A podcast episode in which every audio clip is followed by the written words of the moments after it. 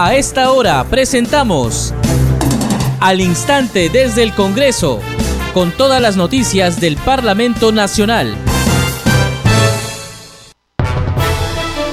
¿Cómo están? Bienvenidos al programa Al Instante desde el Congreso. Les saluda Danitza Palomino. Estas son las principales noticias del Parlamento Nacional.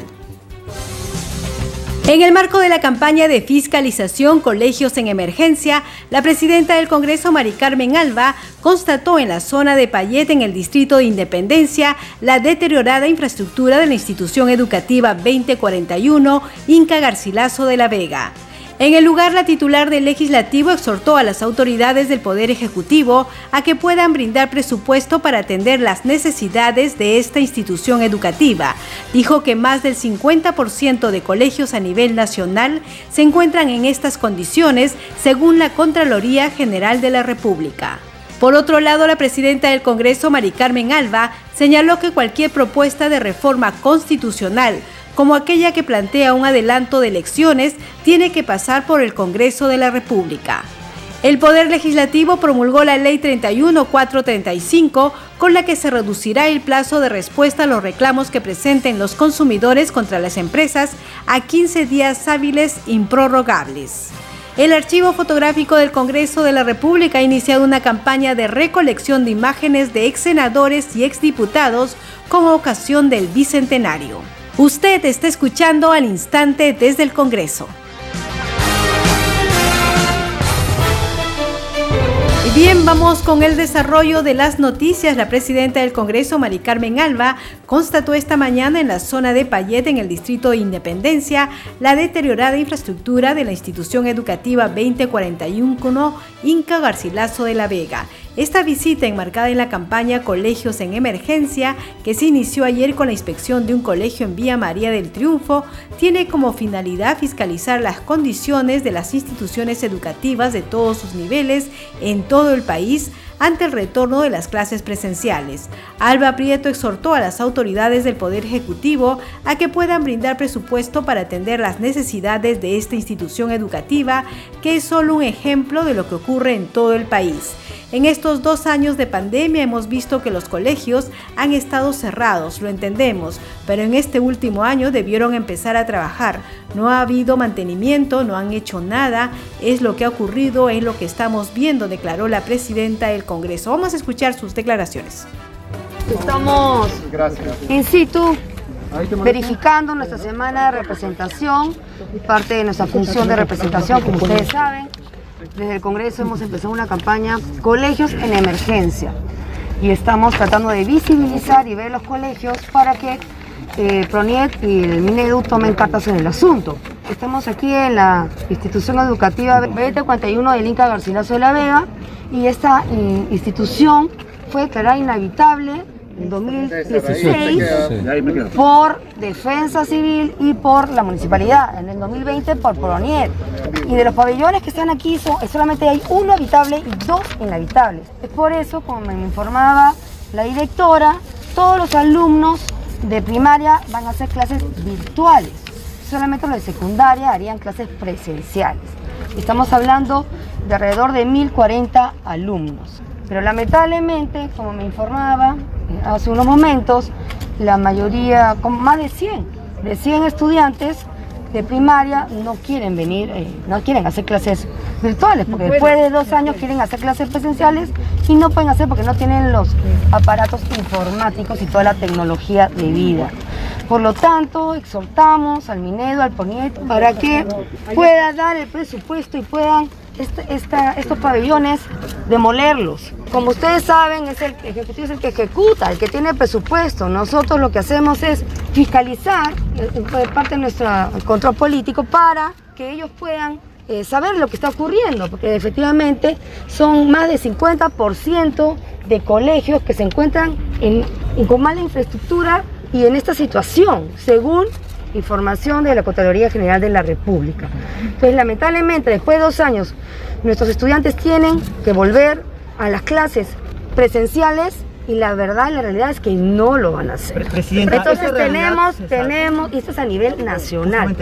Porque yo he estado en la región San Martín, he estado en Ica, hoy día me voy a Chiclayo y también a seguir viendo colegios. Por lo cual le pedimos este compromiso acá, Proniet, para que pueda dar presupuesto para poder demoler este colegio que ya está inhabitable, hace, declarado hace muchos años inhabitable, y puedan construir en reemplazo unas clases, unas aulas prefabricadas, como eh, menciona acá la directora, y que tengo entendido que el alcalde ya ha dado una losa para ello, además, están en conversaciones. Entonces, la labor nuestra va a ser tratar de eh, articular estas conversaciones y que lleguen a un punto en que por favor puedan hacerle de acá también le pido al alcalde que apoye en todo para que se puedan hacer cuanto antes estas aulas prefabricadas. Porque la verdad no queremos que nuestros estudiantes y nuestros chicos sigan sin clases. Bueno, en estos dos años de pandemia eh, lo que hemos visto es que el colegio se está cerrando. No ha habido mantenimiento, no han hecho nada y claro, una cosa es eh, arreglar colegios mensualmente, que los estés manteniendo, los estés este, limpiando, y otra cosa es que después de dos años abrir la puerta y ¿qué encuentras? Si nosotros no limpiamos nuestra casa en dos años y la cerramos, también ¿qué vamos a encontrar? La casa se, está, se cae a pedazos. Eso es lo que ha pasado, eso es lo que yo estoy viendo. ¿no? Para el tema del COVID hay que entender que había gente vulnerable, gente que no podía dar este, mantenimiento a los colegios y ha sido terrible porque sabemos que ha sido terrible, todas las pérdidas de vida que ha habido. Al principio que no teníamos la vacuna y bueno, ya sabemos todo por lo que hemos pasado y eso es a nivel nacional, es entendible, pero definitivamente el último año debieron de empezar a mantener los colegios Con más información. Por otro lado, la presidenta del Congreso, Mari Carmen Alba, señaló que cualquier propuesta de reforma constitucional como aquella que plantea un adelanto de elecciones tiene que pasar por el Congreso de la República. De esa manera se refirió a la propuesta de recolección de firmas ciudadanas para presentar una iniciativa de modificación a la Constitución que proponga nuevas elecciones generales, formulada recientemente por el expresidente Francisco Sagasti. Escuchemos acaba de nombrar como eh, titular de la cartera de justicia a Félix Chero Medina, un hombre que tiene ha participado en la defensa legal de un acusado por violación sexual. No solamente acusado, sino condenado por violación sexual. Y además tenemos al señor Oscar Sea, acusado por doble homicidio en la cartera de Agricultura y Riego. ¿Qué análisis hace usted de estos nombramientos dentro del Ejecutivo? Bueno, lamentable las designaciones, siempre le hemos dicho, no sé, la verdad el Ejecutivo, el presidente, dónde encuentra a, sus ministros. 50 eh, ministros en 8 meses y yo creo que el Ejecutivo todavía no aprende la lección. si se reúnen firmas, se podrían adelantar elecciones. ¿Es esto viable? ¿Qué opina usted? Bueno, es la, opinión de, un ciudadano que quiere recoger firmas para ello. Está en la Constitución, puede seguir su procedimiento. Eso irá a la Comisión de Constitución, al Pleno, y, ahí se verá. ¿O cree usted que esto finalmente no ayudaría en nada a lo que hoy vive el país a nivel de crisis política, presidente? Bueno, eh, creo que los cambios permanentes no ayudan a la estabilidad del país definitivamente, pero es la opinión de él, respetable como cualquier otro ciudadano que, quiera presentar un tipo de esta iniciativa.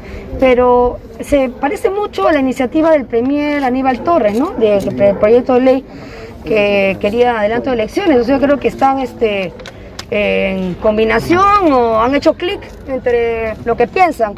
Así que veremos. Cualquier tema de esos tiene que pasar por el Congreso. Seguimos aquí al instante desde el Congreso y la presidenta del Parlamento dijo que cualquier reforma constitucional tiene que pasar por el Congreso, debe ir a la Comisión de Constitución. Justamente eso le preguntamos a la presidenta de la Comisión de Constitución, Patricia Juárez, en una entrevista que realizamos hace unos minutos. Escuchemos. Estamos en comunicación con la congresista Patricia Juárez. Ella es presidenta de la Comisión de Constitución y está realizando también actividades por la Semana de Representación. Congresista, muy buenas tardes. Muchas gracias por atender la llamada. Muy buenas tardes. Gracias a ustedes por la comunicación. Quería saber qué opinaba usted respecto a lo que ha dicho la presidenta del Congreso de que toda reforma constitucional tiene que pasar por la Comisión de Constitución, haciendo referencia a la propuesta del expresidente Francisco Sagasti de recoger firmas justamente para adelantar las elecciones. Bueno, efectivamente, la señora presidenta del Congreso está en lo cierto. Eh, toda reforma constitucional tiene que ser vista en primer término por la Comisión de Constitución y luego después ser aprobada en el ¿no? de conformidad con el artículo 206 de la Constitución. Congresista Patricia Juárez, ¿cuál sería el procedimiento? Digamos, el procedimiento está establecido en el artículo 206 y la, también el trámite del referéndum está en la Ley de Participación Ciudadana, en la Ley 26.300. Y en, en este caso, eh, todo referéndum también que se tenga que hacer debe ser previamente aprobado por el Congreso de la República. Entiendo. Bien, congresista.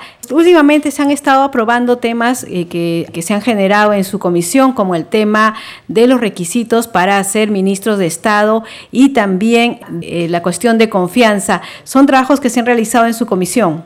Sí, así es. Efectivamente, en la comisión, bueno, hemos tenido varios temas que se han tratado en esta legislatura ya terminada y efectivamente nos, referimos a la cuestión de confianza que finalmente ha sido una ley que ha sido materia inclusive de una demanda de inconstitucionalidad que ya ha sido resuelta por el Congreso determinando que eh, efectivamente la decisión del Congreso ha estado ajustada perfectamente a los parámetros constitucionales y también hemos eh, considerado, hemos tratado y hemos debatido y aprobado finalmente que ha terminado en una ley la delimitación en temas de referéndum, ¿no? En donde también eh, se ha establecido que no se puede realizar un referéndum como en algún momento lo pretendió hacer o como lo anunciaban los del Partido Perú Libre en el sentido que esto se podía hacer eh, sin pasar por el Congreso, sino que ir directamente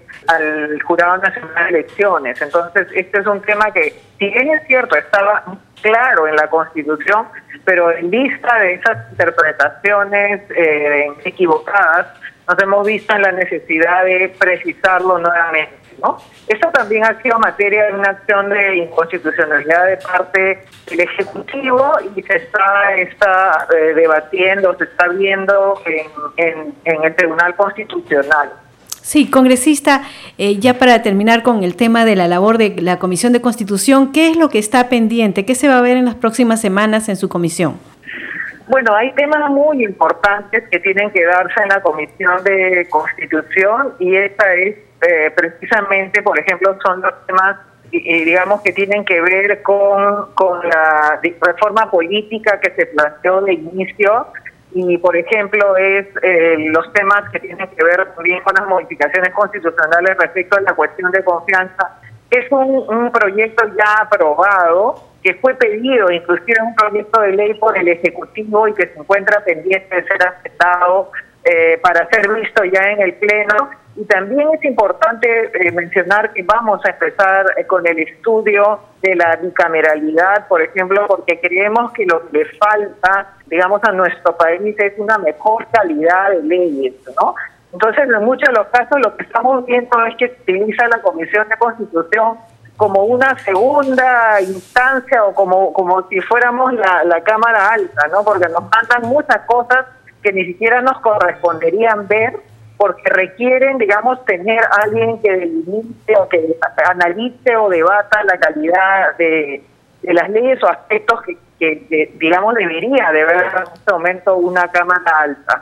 Creo que eso no va a significar un mayor gasto para el, Estado peruano y que sí debería de existir, bueno, digamos, estamos en el debate porque tampoco podría adelantar opinión como presidente de la, Constitución, pero estamos en el debate de la bicameralidad y bueno, y, de otros aspectos que son importantes como el derecho al Internet, por ejemplo, que también es un clamor ciudadano. Y bueno, aspectos que vamos a analizar en esta nueva legislatura que ya estamos este, comenzando, ¿no? Bien, congresista, nosotros vamos a estar pendientes para informar a la ciudadanía. Ya en la semana de representación, usted como representante por Lima, ¿qué actividades está realizando? Bueno, el día de ayer hemos tenido una visita muy importante a la presidencia ejecutiva de Servir, porque como bien eh, hay una norma que se ha aprobado que es la que regula los requisitos para los funcionarios del Estado y en esa norma este, quien está encargado, a quien se le ha asignado el hacer el reglamento es a servir.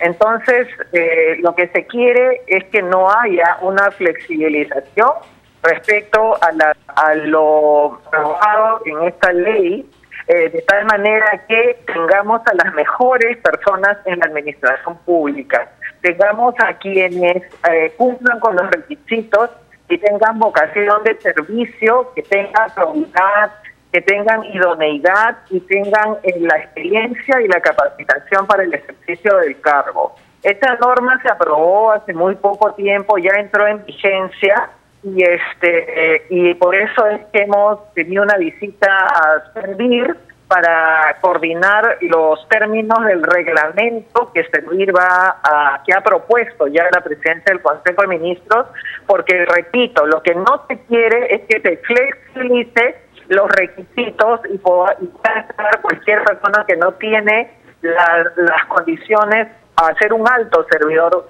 público, ¿no? Y luego, eh, parte de eso, hemos tenido reuniones eh, con la las representantes de las madres de familia que representan a los niños que eh, lamentablemente están sufriendo de cáncer y que en este momento están con un gran problema de, déficit de medicinas.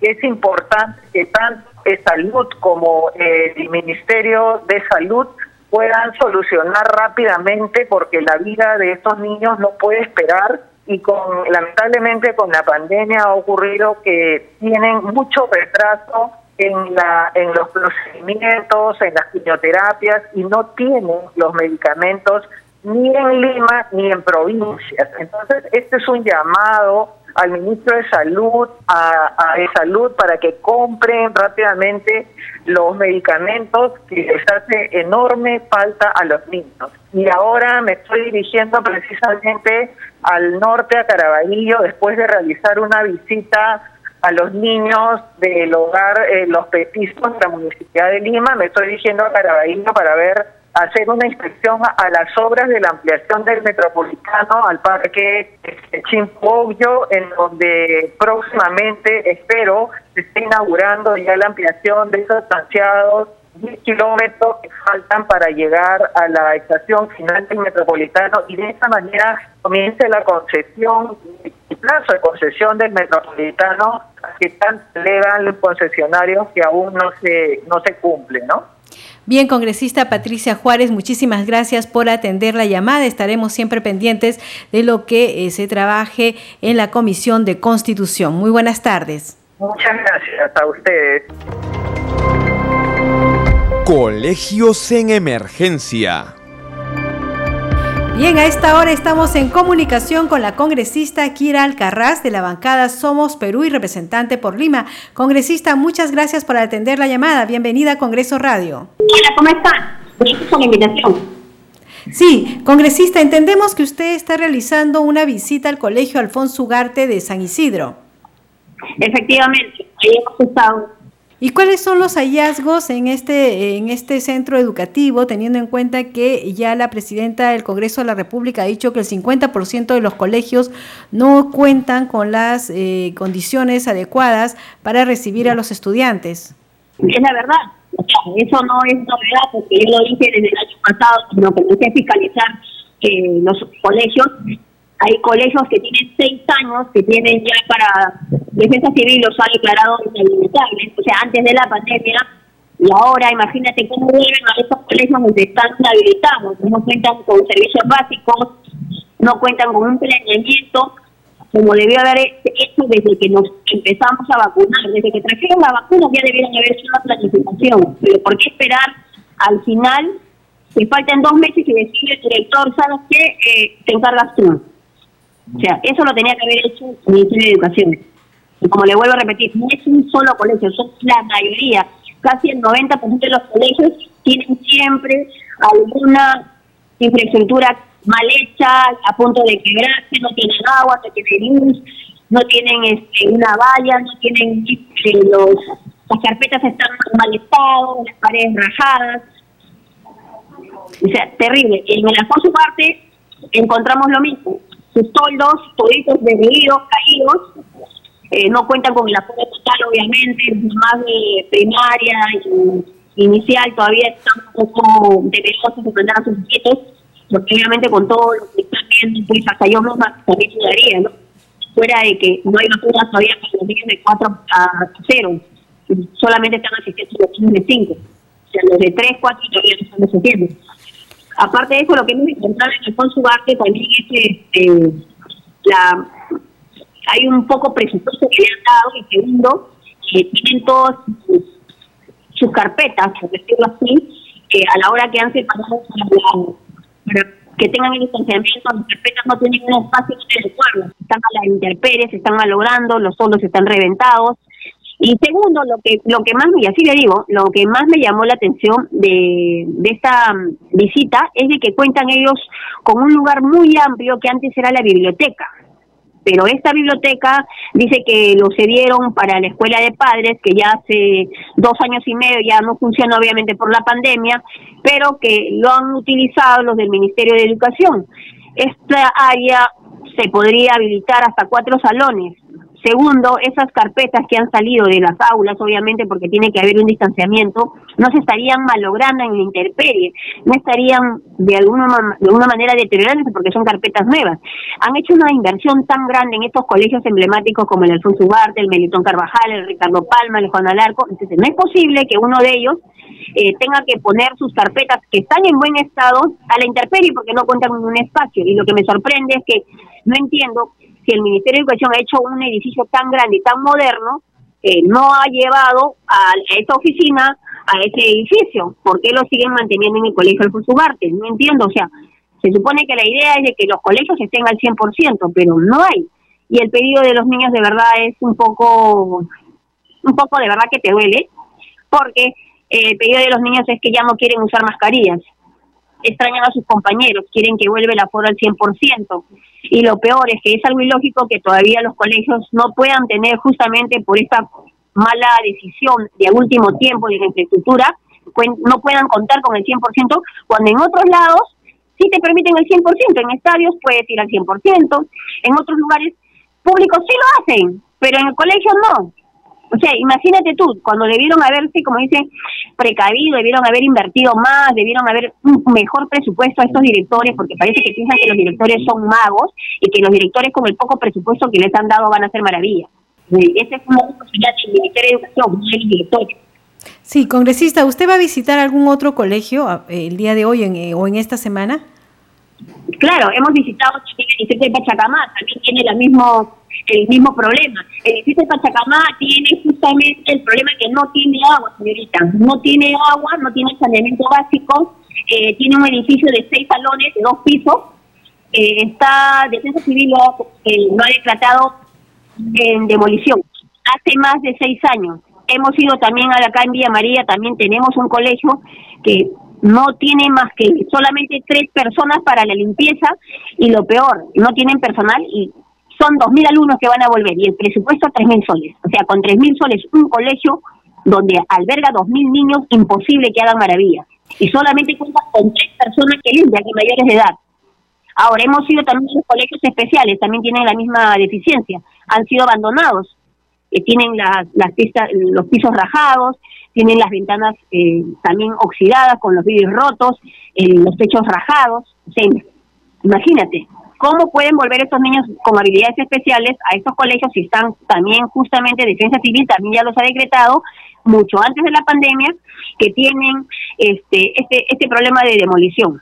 Y casi todos los colegios presentan filtración. Sí, congresista Kira Alcarraz, entonces la solución inmediata es que el Estado les doten de mayor presupuesto a todos los colegios para mejorar la infraestructura, ¿verdad? por supuesto, para que los niños puedan estar al 100% tienen que darle un mejor presupuesto. Son dos años, dos años que no han tomado las medidas. Desde que salió la vacuna debieron haber previsto que los niños iban a volver, o qué pensaban, que iban a hacer terminar primaria y secundaria en la casa. Y lógico, pues, o sea, ¿dónde está? Aparte, como le vuelvo a repetir, esto de defensa civil media hora. Defensa civil, muchos colegios han declarado cuatro, cinco, seis años, siete años en demolición antes de la pandemia y no tomaron las medidas correctivas. Y ahora que estamos con la pandemia, recién sale a relucir. Pero, o sea, ¿qué han hecho? Antes de la pandemia, ¿por qué no demolieron esos colegios? ¿Por qué no mejoraron la infraestructura? ¿Por qué estos colegios hasta el día de hoy no cuentan con servicios básicos, que es lo fundamental? ¿Cómo tú puedes mandar a un niño al 100% a un colegio si no cuentan con los servicios básicos, que es el agua, para que se puedan lavar? Bien, congresista Kiri Alcaraz, felicitamos su labor de fiscalización para ver cómo se encuentran los centros educativos y, por supuesto, eh, ver que los estudiantes ingresen a lugares donde les brinden la confianza y la seguridad. Muchísimas gracias por atender nuestra llamada. Estamos en contacto. Muy buenas tardes. Muy buenas tardes. Gracias a usted. Los estudiantes merecen colegios de calidad en el reinicio de las clases presenciales. La Constitución Política del Perú señala que la educación es un derecho humano fundamental que garantiza el desarrollo de la persona y de la sociedad. Congreso Radio, un Congreso para todos.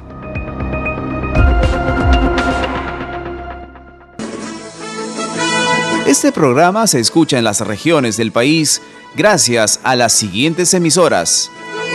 Radio Inca Tropical de Abancaya Purímac, Cinética Radio de Ayacucho, Radio TV Shalom Plus de Tingo María, Radio Madre de Dios de Puerto Maldonado, Radio TV Perú de Juliá Capuno, Radio Amistad de Lambayeque, Radio El Pueblo de Ayacucho, Radio Satel Perú de Lampa en Puno, Radio La Voz del Valle de Aplao en Arequipa, Radio Estar de Moyendo en Arequipa, Radio Gaceta Ucayalina Online, Radio Líder de la Unión en Piura, Radio Victoria de Ocros en Huamanga, Ayacucho.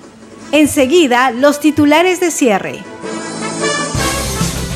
En el marco de la campaña de fiscalización Colegios en Emergencia, la presidenta del Congreso, Mari Carmen Alba, constató en la zona de Payet, en el distrito de Independencia, la deteriorada infraestructura de la institución educativa 2041 Inca Garcilaso de la Vega.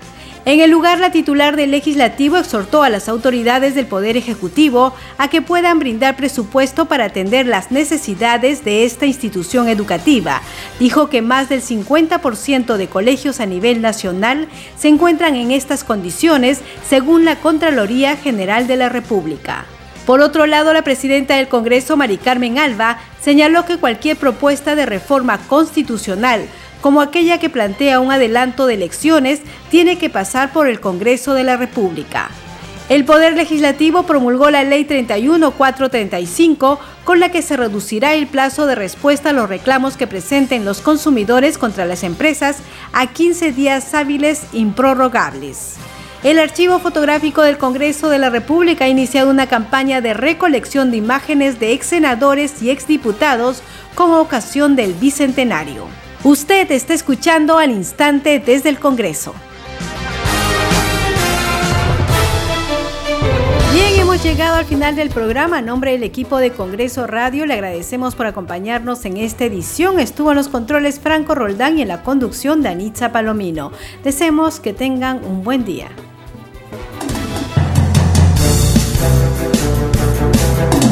Hasta aquí, al instante desde el Congreso con todas las noticias del Parlamento Nacional.